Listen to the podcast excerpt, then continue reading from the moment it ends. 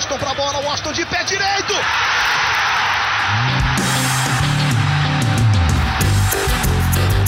Está entrando no ar o podcast. Sabe de quem? Do Do Flusão, do tricolor das Laranjeiras. É o GE Fluminense.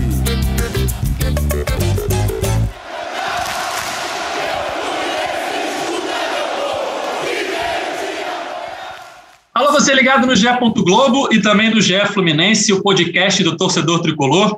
Eu sou Edgar Marcel de Sá, está começando mais uma edição, edição 117 do GE Fluminense, para a gente falar um pouquinho da vitória tricolor no clássico contra o Botafogo, 1 a 0 gol do Nino, Fluminense garantido na semifinal do Campeonato Carioca, mas para a gente falar também do que o torcedor tricolor quer saber. Essa semana tem Libertadores da América, o Fluminense de volta à principal competição sul-americana depois de oito anos. Tem Fluminense e River quinta-feira no Maracanã. Chega o Natal, mas não chega quinta-feira. A torcida tricolor está ansiosa. E para falar disso e de muito mais, eu convido aqui Felipe Siqueira, setorista do Fluminense no GE. Globo. Tudo bem, Siqueira? Fala, Edgar, tudo bem? Então tem bastante coisa para falar hoje, né? É, carioca, mas principalmente o que a torcida do Fluminense quer saber aí, que é Libertadores, reforços também, vamos falar bastante dos reforços que chegaram, já foram anunciados, e a gente está até com uma participação especial aí, que sabe tudo sobre futebol sul-americano, para falar sobre essa Libertadores e esses reforços. Apresenta ele aí, Edgar. É isso, Siqueira. Hoje a gente tem também uma participação especial. Léo Lepre, repórter da TV Globo em São Paulo e especialista em futebol sul-americano, para falar para a gente sobre esse grupo do Fluminense e sobre os reforços que chegaram. Tudo bem, Léo? Tudo bem, amigos. É um prazer estar participando aqui do GE Fluminense e ainda mais participando numa semana tão importante, né? Uma data, uma semana que marca o retorno do Fluminense à Copa Libertadores. É isso, muita ansiedade nas Laranjeiras, a torcida tricolor na expectativa por esse Fluminense River, logo um jogão para abrir o grupo D, a primeira partida do Fluminense na Libertadores. Mas no final de semana teve Fluminense e Botafogo, né, Siqueira? 1 a 0 gol do Nino. Botafogo, um adversário que está na Série B esse ano, está com um time bem fraco, assim. Foi o primeiro jogo do Botafogo que eu vi os 90 minutos desse ano, né? Eu cobri o Botafogo em 2019, já tinha visto alguns jogos, é, um, alguns pedaços de jogos na temporada 2021 mas esse foi o primeiro jogo completo que eu vi. E eu fiquei bem preocupado assim com o Botafogo, porque o time está muito fraco. E o Fluminense não soube aproveitar, né? O Botafogo deu muito mole em várias partes do jogo, entregou bolas para o Fluminense, não conseguia atacar o tricolor. E mesmo assim, o Fluminense, Siqueira, teve uma atuação bem abaixo, é, assim, uma é. atuação até preocupante, né? Uma semana de estreia de Libertadores, logo um jogão contra o River, né? Pois é, foi um jogo pouco atraente, né? Um jogo bastante devagar. O Fluminense é, teve mais o controle do, do jogo, mas o Botafogo não ofereceu tão, tanto perigo, mas o Fluminense também não ameaçou muito. Foi um jogo é, muito sem graça, né? Causa um pouco de preocupação aí na torcida do Fluminense, porque é a semana de estreia da Libertadores, mas também acho que o Fluminense não, não vai entrar assim contra o River Plate, né? O nível de motivação de uma partida para o Carioca não é, uma, não é o mesmo nível de motivação para uma partida para para Libertadores. Então acho que mesmo que o Fluminense entre com a mesma escalação, né? Até porque o Roger é, já esboçou um time ali, já de olho no River Plate. Acredito que o Fluminense vai entrar muito mais ligado é, ali na, na, tomada contra o River do que entrou contra o Botafogo. E mesmo assim, né, o Fluminense não teve muita dificuldade né, para vencer o Botafogo. Venceu por 1 a 0 placar magro assim, mas é, teve controle do jogo. Né? Não, total controle do jogo. É, teve um pênalti não marcado no Kaique no primeiro tempo, né? Um lance claro. Mais uma vez, um pênalti não marcado para o Fluminense no campeonato. Não falo de qualquer pênalti, não. Falo de pênaltis claros, né? Teve aquele na primeira rodada, Siqueira. Todo mundo lembra do Miguel, agora esse do Kaique. É, mas o Fluminense eu acho que criou pouco, Siqueira. Teve pouca é, é, força ofensiva na partida. O Roger fez uma, uma alteração na equipe, né? Testou o time com três volantes, botou o Wellington junto com o Iago e com o Martinelli, passando o Nenê ali para o ataque junto com o Kaique e com o Fred.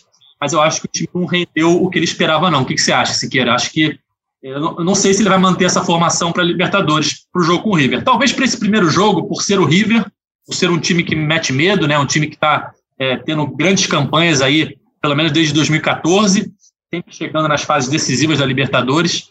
Mas para a sequência da competição, você acha que ele aposta nesse esquema com três volantes? Não sei, não sei. Eu, eu acredito que ele, ele vá para esse jogo contra o River com essa escalação, até porque ele já foi uma escalação um pouco mais conservadora, né? Eu acredito que já, é, já era visando o River Plate, né? Ele tirou o Luiz Henrique, ali um atacante, e trouxe o Iago, fez uma trinca de volantes ali, o Wellington um pouco mais atrás, e o Iago e o Martinelli um pouco mais à frente, né? O Nenê ficou mais solto, né? Era, era, era o Fluminense era mais ou menos um 4-1-2-1-2, assim, não era nem um, um 4-3-3. O Nenê ficava com muita liberdade para flutuar e o Kaique jogando pelo, pelo lado direito. É, o que a gente viu ali taticamente foi um time que ele liberou muito os laterais.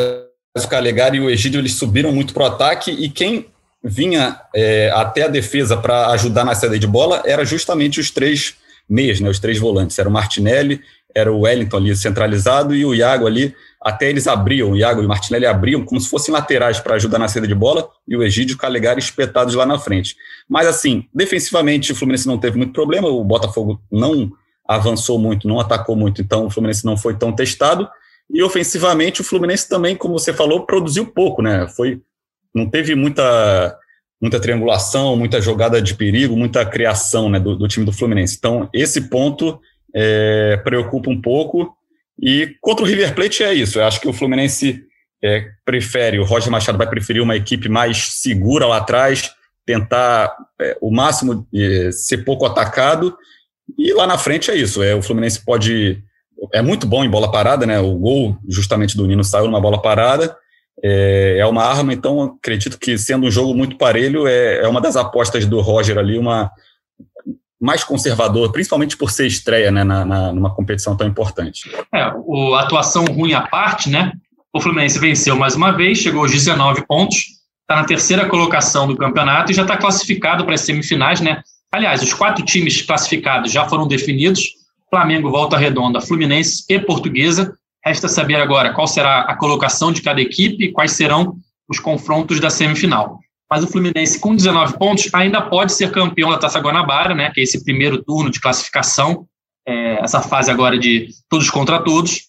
É, o Fluminense tem que ganhar do Madureira no próximo fim de semana e torcer para um empate entre Flamengo e Volta Redonda. Assim, o tricolor terminaria na primeira posição e seria declarado campeão da Taça Guanabara, e aí esperaria para saber quem é o seu adversário na semifinal. Mas vamos falar agora de Libertadores, que é o que o torcedor tricolor quer saber.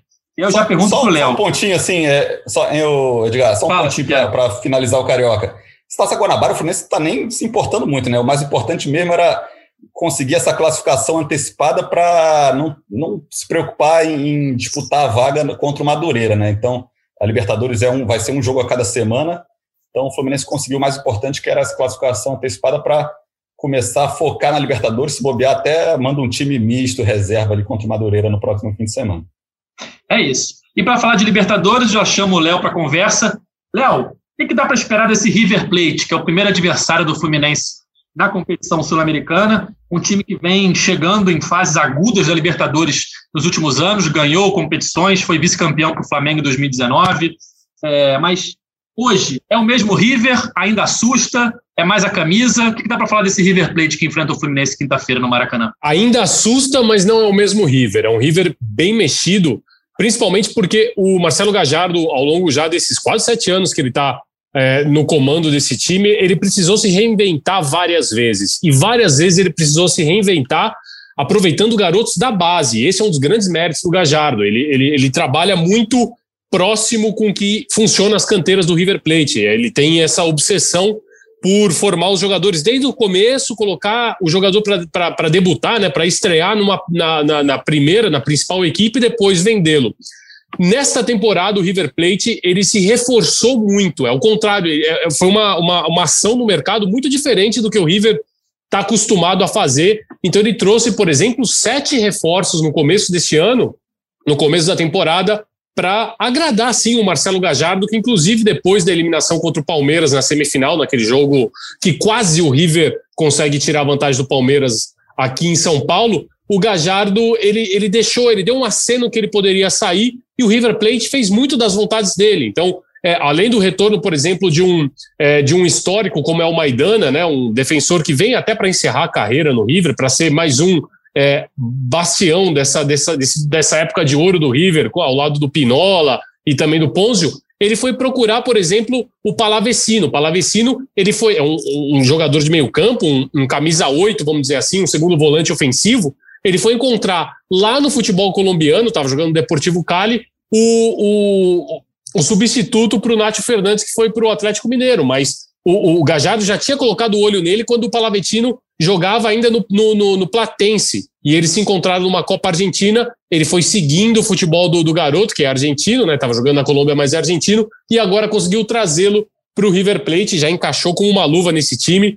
Então é um River Plate que se modificou muito, não é o mesmo, o mesmo River Plate que a gente é, acostumou a ver o River de 2018, nem o River 2019, o River 2020, é um River bem mexido, mas é um River muito equilibrado em todas as suas linhas, e esse é o principal mérito do Gajardo, porque ele consegue sempre reinventar esse time, dessa vez gastando um pouquinho mais do que em temporadas anteriores.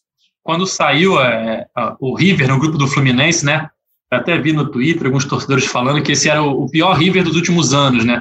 Mas até comentei aqui no podcast é relativo, né? Porque o pior River dos últimos anos é um bom River, né? Porque nos últimos anos o River tá voando. O River foi campeão, você me corrija se eu estiver errado, Léo. 2014, 2016, 2018. O River, foi, o River foi campeão da Copa Sul-Americana em 2014, campeão da Libertadores em 2015. Em 2016 ele é eliminado pelo Independente Del Valle nas oitavas, se eu não me engano. Depois aí, em 18 é contra o Boca. 18 contra o Boca, 19 o vice contra o Flamengo e 20 ele fica nas semis com o Palmeiras. Mas é um, é um clube extremamente copeiro. Não acho que é o pior River, não. Eu acho que é um River no mesmo nível do, dos Rivers que, que o Gajardo está sempre reinventando. Talvez ele tenha um déficit é, ali na, na, na, na linha defensiva dele, né? Porque su, de, com, a, com, a, saída do, do, de, de, do Pesela, depois, com a saída do Martinez Quarta, o River ele foi perdendo um pouco na, na, sua linha defensiva, mas em contrapartida ele encontrou um Gonzalo Montiel na lateral direita que ninguém esperava e hoje é o lateral da seleção argentina. Na lateral esquerda, ele tem o Milton Casco, que foi o titular absoluto nesses anos de ouro que a gente estava relembrando, e agora tem o Fabrício Angileri, que, tá, que já, já, já tomou do Casco a titularidade. Tem o Armani, que falhou no, naquele jogo contra o Palmeiras, principalmente no primeiro gol, mas é o goleiro da seleção argentina entre três bons goleiros. Então é, é, é, é um time extremamente forte. Você tem o Rafael Santos Borré, que é alvo de, de todos os times brasileiros, parece, mas que decidiu ficar no River porque já está apontando para uma transferência para retornar para a Europa, principalmente para o futebol inglês, que era o desejo dele. Tem o Enzo Pérez, que continua jogando fino da bola. Tem o Julian Álvares, que foi um garoto que o Gajardo lançou em 2018 e, inclusive, colocou ele naquela decisão em Madrid contra o Boca. É um River extremamente poderoso. Hey, Lepre, é, a gente falou que um dos pontos fortes do Fluminense, desde o ano passado, com o Dair, com o Marcão, é essa bola aérea ofensiva. O Fluminense tem muitos gols marcados pelos zagueiros e acabou de ganhar um, um clássico com um gol de zagueiro de cabeça. É, como é que é o River defensivamente nessa bola aérea? Será que o Fluminense consegue usar esse, esse poder ofensivo aéreo aí é, contra o River seria uma boa arma? Consegue. Aliás, é, é, é, até importante, até interessante você falar isso, porque eu acho que esse pode ser um dos caminhos do, do Fluminense, sim. O Armani, ele tem. É, é um tremendo goleiro, mas ele tem uma dificuldade muito grande em, em nas saídas de, da saída de bola, na saída do gol, tanto em, em, em jogada de bola parada ou com uma escanteio. E uma das grandes seguranças que ele tinha era o Pinola. O problema é que o Pinola vai muito bem pro alto, pelo alto. O problema é que o Pinola ele se lesionou, né? Ele teve uma lesão, ele fraturou o antebraço num jogo contra o Platense, ele tá fora do time. E aí o River voltou a oscilar nessa bola aérea defensiva, quando tem que defender, né? Quem costuma ir bem nisso, quem costuma fazer às vezes disso, é o Paulo Dias, mas não tem, não faz com a mesma qualidade que fazia o Pinola. Então eu acho que esse pode ser sim um caminho para o Fluminense vencer o River Plate, que é o grande bicho-papão desse grupo. Sem dúvida. O River é o time a ser batido, né? Com certeza é aquele favorito para terminar a primeira posição do grupo, como o Léo bem lembrou, 2014 campeão sul-americana, depois foi campeão da Libertadores em 2015, em 2018, perdeu a final para o Flamengo em 2019, ano passado, 2020, temporada passada, perdão, estava na semifinal contra o Palmeiras e quase conseguiu chegar a mais uma final, e agora está no grupo do Fluminense, que volta à competição depois de oito anos, querendo fazer um bom papel, né? E contra o River, é, Léo, quem você acha que é o jogador que o Fluminense tem que ter mais cuidado? Quem é aquele jogador que o Fluminense não pode descuidar em nenhum momento? É o Borré? É, o, o Santos Borré, com certeza, porque ele é o camisa 9, é o jogador que vai vai estar tá espetado, é, é, é, a principal ameaça de gol, o principal perigo que o, que, o, que o River vai ter, que o Fluminense vai ter, e a, quem, quem mais vai oferecer riscos. Mas a gente não pode esquecer de quem joga atrás do, do, do Borré, né? Tanto o, o De La Cruz quanto o Palavecino são construtores de jogada e, e eu acho que principalmente o Nico De La Cruz é, é, é, é o jogador que o River tem que ficar, ou que o Fluminense tem que ficar mais atento é, se o Gajardo escalar, se o Gajardo decidir ir com ele para o jogo. Agora, se tem uma boa notícia para o Fluminense, é que o Matias Soares está fora da partida, né? O Matias Soares se lesionou, ele está com problema no joelho. A gente ainda não sabe, o Gajardo tem um meio que um hermetismo ali, ele ele está escondendo se ele vai levar o, o Matias Soares para o jogo ou não, porque ele estava ele tá meio que sendo cuidado entre algodões lá, existia a expectativa de que ele jogasse contra o Central Córdoba, que contra ele pelo menos ele fosse para o banco de reservas, mas isso não aconteceu. Então não dá para saber o que o Gajardo está pensando para se, se ele vai utilizar o Matias Soares ou não. Mas se não, é, com certeza o Rafael Santos Borré é um, é, é um jogador que merece atenção, mas também quem joga por trás dele ali criando essas situações de gol. E o Enzo Pérez, porque o Enzo Pérez é o que eles gostam de dizer no, no, no, no futebol argentino, que é aquele tem pista, né? Quando o River força o ataque é porque o Enzo Pérez ele, ele, ele, ele avança um pouco a linha e ele dá opções de passe para o River sair jogando, principalmente com os laterais que às vezes funcionam como alas. E quando o River se sente acuado, o Enzo Pérez ele encaixa ali, ele faz, ele forma até uma linha de cinco, porque aí ele encaixa entre os dois zagueiros o Enzo Pérez é, o, é, é um jogador também muito importante para controlar, para a gente medir a temperatura desse time. É, você falou aí do, do Soares, né, que tá, dificilmente joga, né, com uma problema no joelho direito. O Palavetino, a imprensa argentina está tratando como dúvida, mas é uma coisa, é uma pancada no glúteo, ele estava com dores, mas deve jogar, né. E o tem mais dois desfalques né, de, de expulsões contra o Palmeiras na Libertadores passada, né, que é o Rojas e o Carrascal fazem muita falta esses jogadores ou, ou, ou nem tanto ele, o, o River tem peças ali que podem ser úteis ali no lugar deles? Eu acho que o Carrascal é, é, faz mais, mais falta. O Carrascal não é titular é, desse time hoje. Ele jogou, inclusive, ele entrou no lugar do, do Palavetino no último jogo contra, contra o Central Córdoba. Mas existe muita expectativa em cima do Carrascal. O Gajardo coloca muita expectativa em cima dele, porque é um jogador que já está o Gajardo tem essa, essa característica também. Os jogadores demoram um tempo para. Eles ficam maturando na mão dele até que ele realmente consiga fazer esse jogador é, estourar. Foi assim com o Pete Martinez, foi assim com o Nico de la Cruz, foi assim com o Nacho Fernandes e está sendo assim com o Carrascal. O Carrascal é um dos grandes nomes é, do futebol colombiano constantemente é, convocado para a seleção colombiana, mas ele ainda não conseguiu engatar uma sequência de titularidade nesse River Plate. Mas isso não quer dizer que o, que o Gajardo não enxergue nele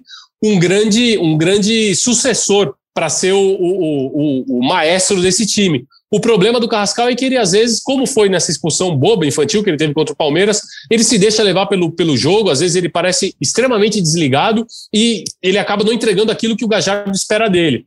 Mas o, o, o, com certeza o Carrascal, pra, às vezes, para mudar, para entrar, faltando 20, 25 minutos para um jogo, ele, ele tem essa qualidade, uma qualidade técnica de, de, de, mudar o rumo da partida. Eu considero, principalmente se o Palavecino não tiver condições de atuar contra o Fluminense, o natural seria o Carrascal ser o substituto dele. Léo, o Fluminense está voltando né, a Libertadores depois de um tempo, né, desde 2013 que não disputa, mas naquela época ali encatou algumas é, participações em sequência, né? foi finalista em 2008, chegou na final da Sul-Americana em 2009, depois disputou 2011, 2012 e 2013 a Libertadores. É, como é que você acha, como é que você viu a imprensa argentina repercutindo uh, o Fluminense no grupo do River?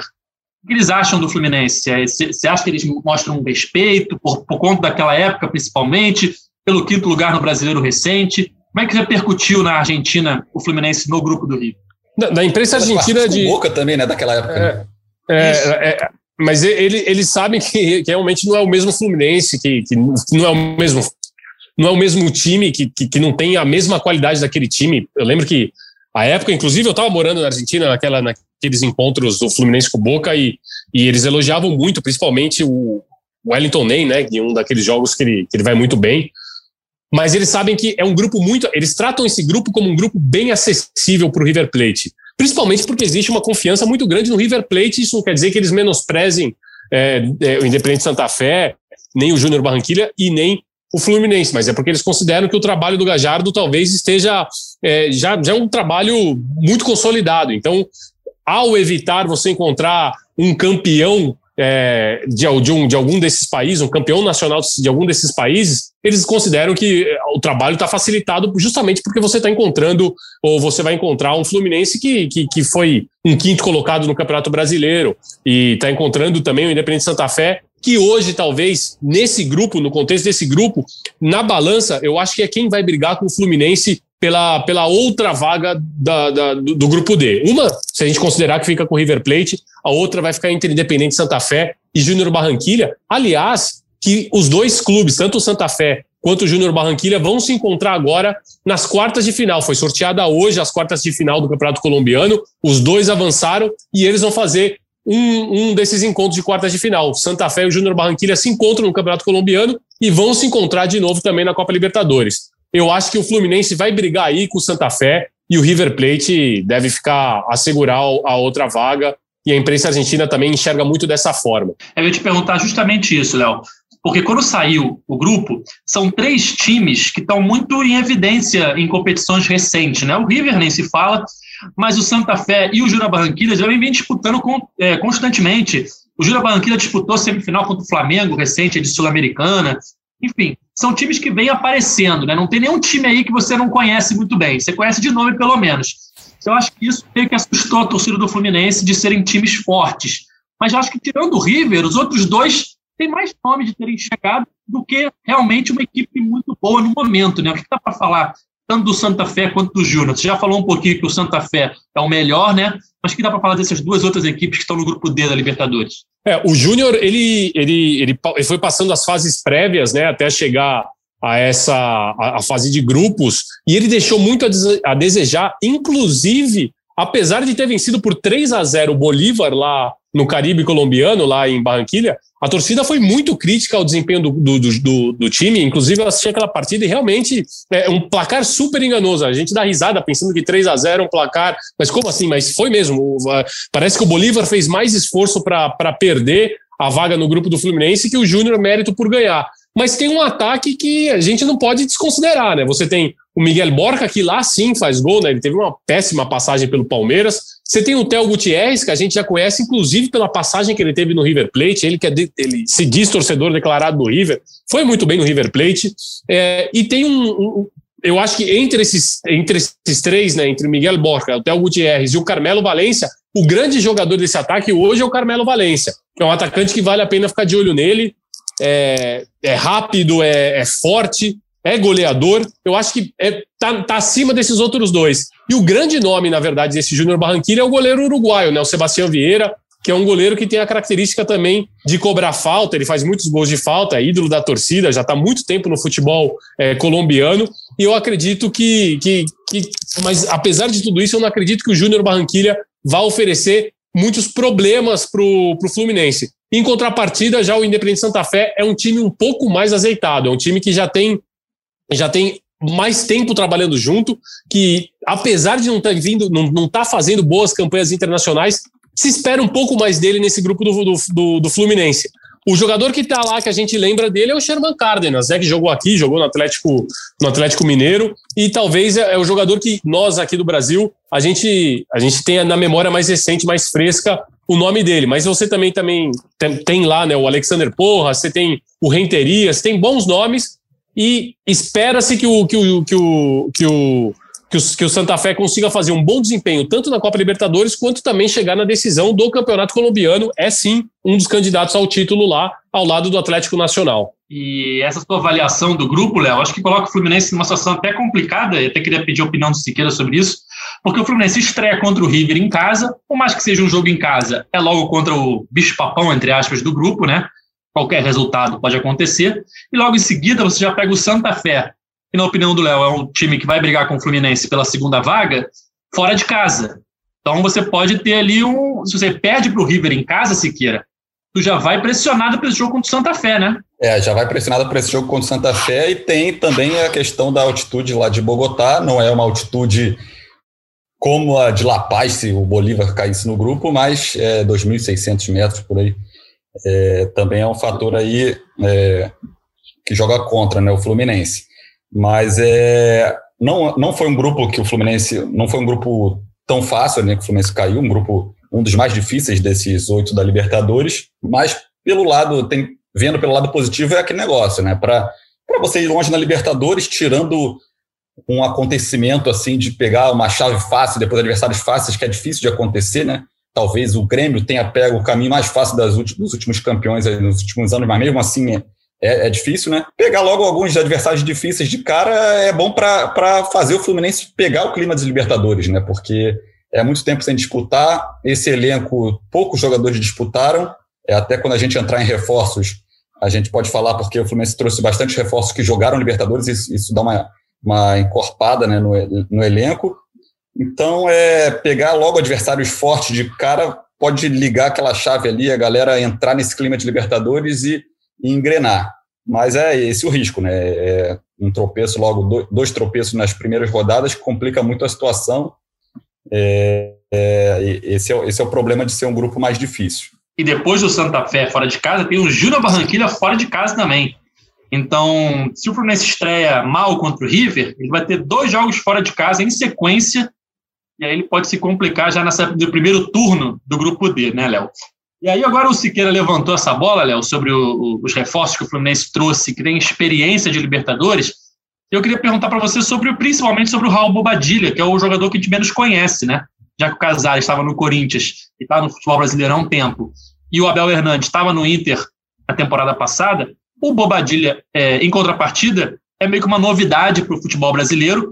Queria saber de você, o que você acha desse jogador em que ele pode ajudar o Fluminense na Libertadores? Bobadilha é um bom jogador, né? Um jogador já de larga, de longuíssima trajetória, principalmente no futebol é, europeu, jogou muito tempo na Suíça, jogou também na, na, na, Alemanha. Bobadilha, ele é argentino, né? Ele se naturalizou há pouco, inclusive, em 2014, que ele se naturaliza paraguaio, justamente porque ele começou a ser sondado e a seleção paraguaia depois da chegada do Toto Berisso, técnico da escola Bielcista, foi auxiliar do Bielsa, e antes dele também, o Tata Martino começou a, a, a, a fazer pedidos de, de, naturalização de muitos jogadores argentinos, também o Lucas Barros foi assim, o Iturbe, enfim, vários jogadores argentinos, é, o Ortigosa, que tinham familiares é, paraguaios começaram a. não tinham chance na seleção argentina, começaram a se naturalizar paraguaios para jogar.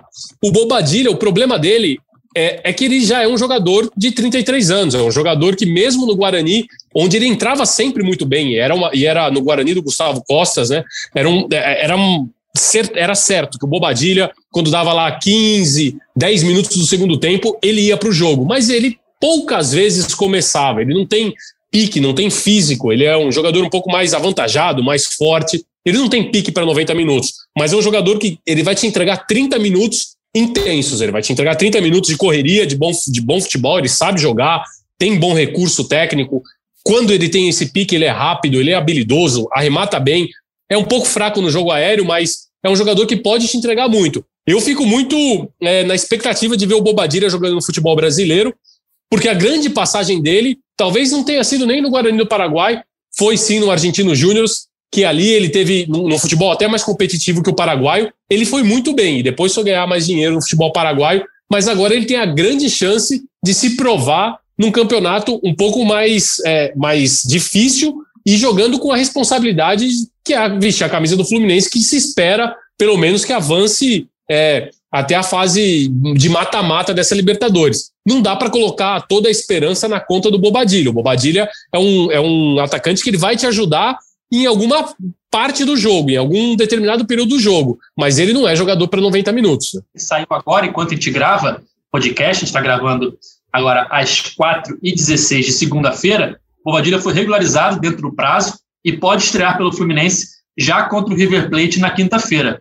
E aí, Léo, eu te pergunto, você falou um pouco do Bobadilha, quais são as características dele em campo? Dá para jogar Bobadilha e Fred? Ele pode ser um jogador mais de lado de campo ou ele é um 9 ali que nem o capitão tricolor? Ele é mais. Eu acho que dá, mas seria num caso de uma extrema necessidade, porque aí o Bobadilha se sacrificaria.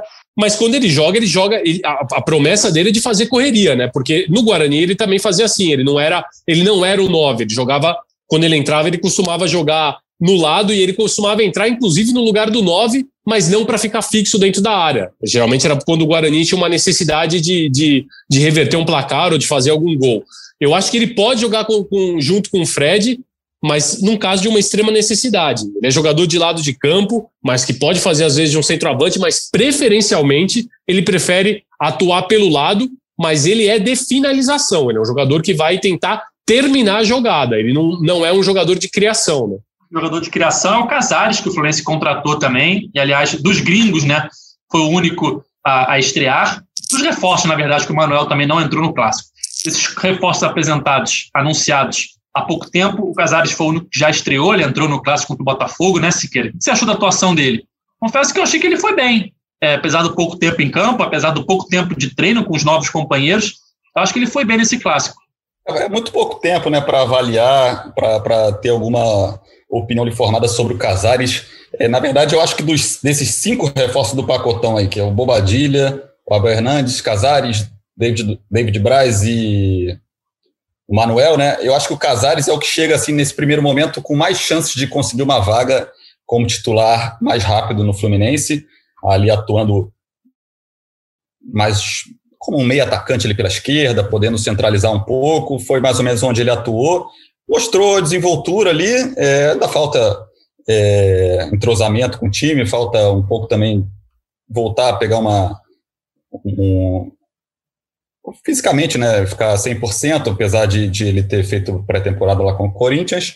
É, acredito que ele, que ele possa é, ganhar uma vaga nesse time do Fluminense, até porque o Luiz Henrique não, não engrenou até, né? Era, era o titular até ser barrado pelo Iago, ele não engrenou, então acho que o Casares tem boas chances de, de jogar aí como titular, não necessariamente nesse jogo, mas é, em breve no Fluminense. E pra, sobre o Bobadilha, é, eu acho que ele, ele é um reforço ali que. Uma das críticas ali quando o Fluminense é, fechou com o Abel e com o Bobadilha é, pô, o Fluminense já tem Fred, tem uns moleques ali, trouxe dois centroavantes, né? E eu estava falando com, com pessoas do Fluminense, falaram, ó, é, o Abel é centroavante, tá? o Bobadilha joga de centroavante, mas também pode jogar aberto. Até o Abel, às vezes, pode jogar aberto, mas não, não é muito o, a característica dele. Só que o Bobadilha pode jogar um pouco mais aberto, pode jogar junto com o centroavante. Acredito até que é, foi esse ponto assim que o Fluminense viu ali numa oportunidade de mercado, um jogador que não foi tão caro, de um cara que ele tem muito físico, né? É, a Libertadores demanda muito fisicamente dos jogadores, do time. Ele tem esse essa pegada de Libertadores, né? Raçudo, até um pouco 22, né? Como a torcida estava brincando pedindo a camisa 22 para o Bobadilha. É, eu acho que ele pode ser útil nesse ponto justamente que o Léo falou, que é entrar aí no segundo tempo, o Fluminense está precisando reverter um resultado, entra ele, joga ele com o Fred junto ali no ataque, o Fluminense ganha é, corpo ali no ataque, ele, ele é bom ali, ele complementa o Fred, por exemplo, o Fred é melhor no jogo aéreo, o Fred faz bem o pivô, o Bobadilha ele, é, ele, é, ele tem uma explosão né, assim de infiltração, principalmente se ele jogar pou, poucos minutos, assim, ele, ele consegue ter essa, esses facões assim que o, que o Fred não faz mais. É, acho que dá para ser útil nesse ponto, assim, não vejo começando as partidas, os dois ali como titular. E o Abel, já entrando até no Abel, o Léo Lepre pode também falar um pouco mais do Abel Hernandes. O Abel acho que é mais mesmo um reserva que o Fluminense precisava para o Fred. O Fred talvez não consiga jogar tantas partidas no ano assim, né? É, 38 anos, 37, 38 anos, me fugiu a cabeça a idade. Mas, e tem um reserva altura com experiência. A gente sabe que o John Kennedy é um garoto é, promissor, faz muito gol, mas também tem uma pegada totalmente diferente do Fred, é um, é um jogador mais também de, de facão, de, de, dessas infiltrações, e o Fluminense precisava de um de alguém para suprir a ausência do Fred nas mesmas características. O Fred tem 37 anos, Siqueira, faz 38 no fim do ano. Mas aproveitando a deixa do Siqueira, já falou do Abel, queria te perguntar, Léo, o que dá para esperar do Abel Hernandes, o jogador uruguaio que estava ali no Internacional na última temporada, e a saída dele foi lamentada pelos torcedores colorados nas redes sociais, muitos deles queriam a, a permanência, né? Talvez por questões financeiras, de renovação de contrato ia ficar um pouco caro, e aí que no Fluminense, o que, que dá para esperar desse jogador do Uruguai? É, exatamente, aí eu vejo como, como eu faço a mesma leitura do Siqueira, assim, eu acho que o Abel, ele, ele é sim o substituto do, do Fred, não é nem o Bobadilha, é o, mas o Bobadilha não por essa questão, é uma questão física do Bobadilha, o Bobadilha ele não consegue jogar os 90 minutos, o Abel, ele, ele é a questão de posicionamento de campo e da leitura que ele faz. O Abel, ele é muito bom jogador, eu gosto muito dele, mas ele choca realmente. Eu acho que aí já é mais difícil você fazer fazê-lo jogar junto com o Fred. Aí só realmente no caso de uma extrema necessidade, mais até do que do que o Bobadilha. Eu acho que ele vai ser o substituto natural do Fred por conta já dos 37 anos. Bom jogador, começou com tinha um futuro muito promissor, depois a carreira dele deu uma deu uma embarrigada, a gente meio que perdeu o rastro dele, voltou no, no Internacional, estava bem, não tinha conseguido se firmar, mas eu acho que se espera muito e, ele vê, e o próprio Abel Hernandes encara essa chance do Fluminense como, como uma, uma janela é, para dar uma alavancada na carreira, já que ele ainda tem para entregar. Né? Exatamente. E o que você pode falar do Casares, que além de ser um jogador sul-americano, que está no Brasil há um tempo, você acompanha com certeza, ele estava até pouco tempo no Corinthians, aí em São Paulo, onde você mora, onde você Isso. trabalha. Dá para falar do Casares, que, pelo que eu me lembro assim, de acompanhar vagamente o Corinthians no Brasileirão, ele chegou a ser titular no segundo turno, fez até gol contra o Fluminense, naquele 5 a 0 na Arena Corinthians. O que dá para desse jogador, que, na minha opinião, foi o melhor reforço aí desse pacotão? Concordo, concordo. Melhor reforço. O Casares estava bem, sim. O Casares emplacou uma sequência no final de 2020 muito boa de jogos. Marcou contra o Botafogo também, um gol de cabeça. Estava dando assistências. O Casares, ele é um jogador. Ele, ele tem uma técnica muito apurada, né? Ele sabe, ele sabe muito bem é, se posicionar, ele sabe muito bem bater na bola.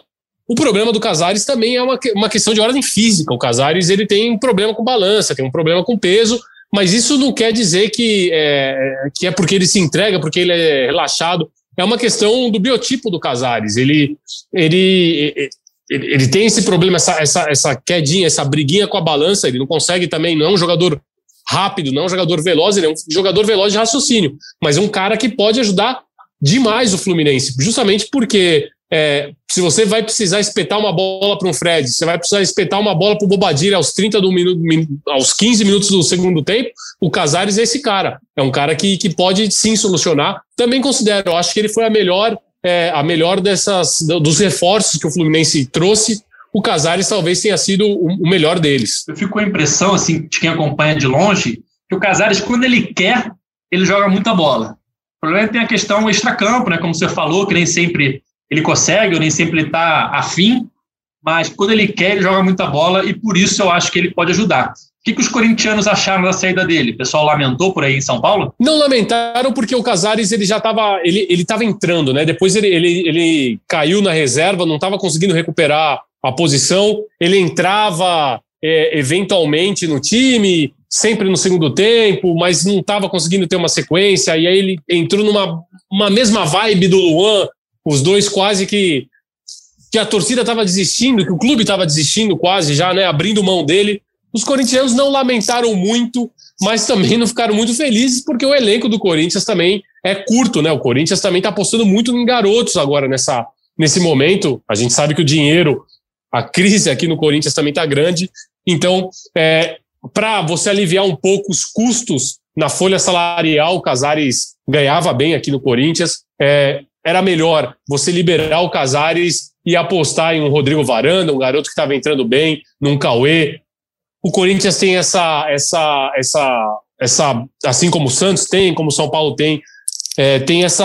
A torcida às vezes pede que se dê mais chance aos garotos, porque estão vendo que, que alguns medalhões não estão vingando. Né? O caso, por exemplo, agora que está acontecendo aqui com o Jô. Então, a, a, saída do Casares não foi muito lamentada, não. Boa. E Siqueira, depois desse pacotão de reforços, cinco jogadores que o Fluminense já anunciou, já até inscreveu na Libertadores, né? Como é que tá nos bastidores aí? Dá para chegar mais alguém?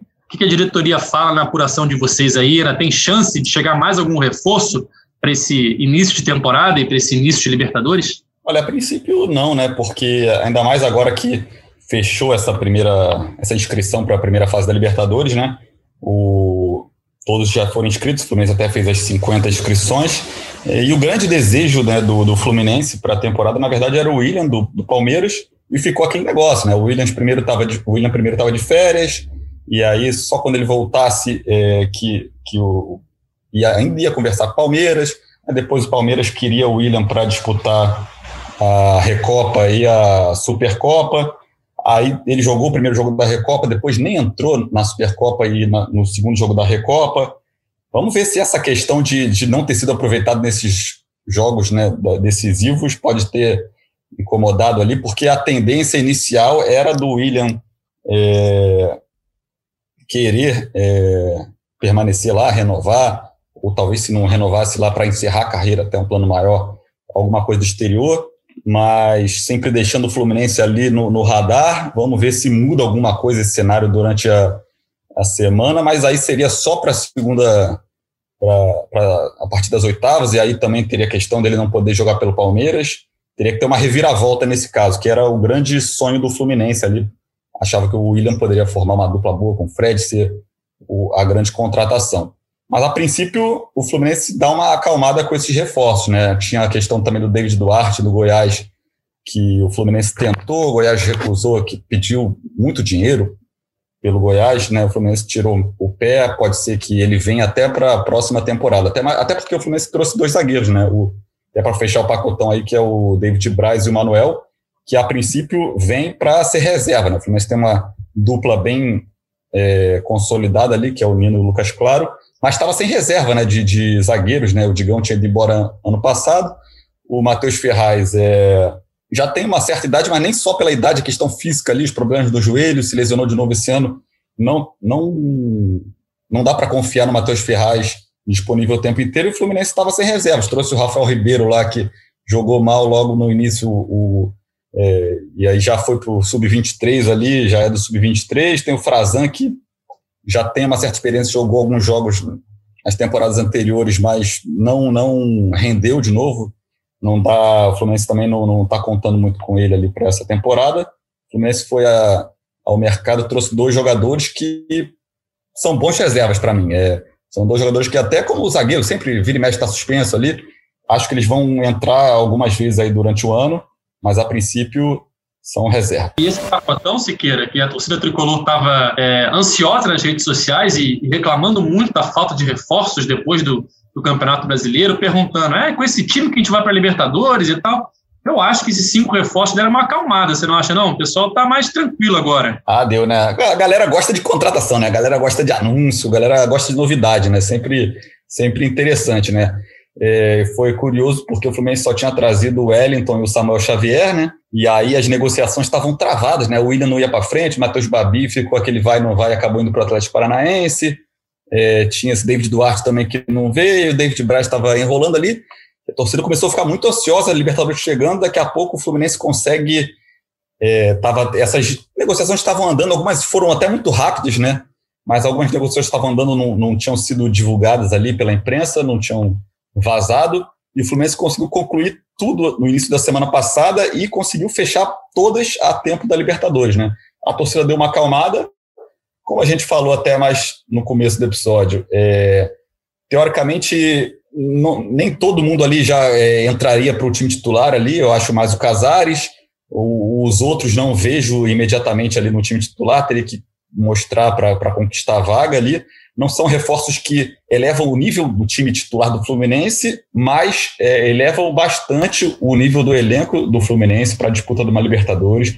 Acho que o Fluminense sobe um degrauzinho ali, consegue uma, um elenco mais cascudo, com mais experiência, com mais é, pegada de Libertadores. Então, acho que o Fluminense é, ganhou sim com essas contratações e, e, podem ser bastante úteis para o Fluminense ir longe na competição. É isso, galera. Vamos chegando ao fim do podcast GE Fluminense edição 117. É, queria agradecer muito ao Léo, obrigado, Léo, pela sua participação, trazer para a gente aqui as informações do futebol sul-americano e dos reforços do Fluminense aí para essa Libertadores. Eu que agradeço, estou sempre à disposição, precisando, é só chamar. E só, só a curiosidade é essa, porque eu acho que desistiu do William justamente porque se tivesse que comparar, o Bobadilha é muito parecido, tanto a função quanto já a idade, como se desempenha em campo. Eu acho que o Bobadilha foi o substituto depois que o William caiu. Boa observação do Léo. Valeu, Siqueira. Obrigadão pela participação mais uma vez. Valeu, valeu. Até a próxima. Agradecendo aí também a participação do Léo. Vamos ver aí até onde o Fluminense vai. Tomara que vá longe nessa Libertadores, consiga chegar a esse título aí que, que escapou em 2008. E aí, avançando, né, a gente pode contar aí com o Léo aí mais algumas vezes. É isso, galera. Chegando ao fim, a edição 117 do podcast é Fluminense. Sempre lembrando que você pode ouvir nossas edições anteriores nos seus principais players de áudio, aí, seu player de áudio favorito, é só procurar lá o GE Fluminense. A gente está sempre aqui depois dos jogos do Tricolor e também, de vez em quando, em edições especiais com algum entrevistado, algum jogador do elenco, para falar um pouquinho mais do Tricolor das Laranjeiras. Esse podcast tem a edição de Juliana Sá, a coordenação de Rafael Barros e a gerência de André Amaral. Valeu, galera. Até a próxima. Tchau!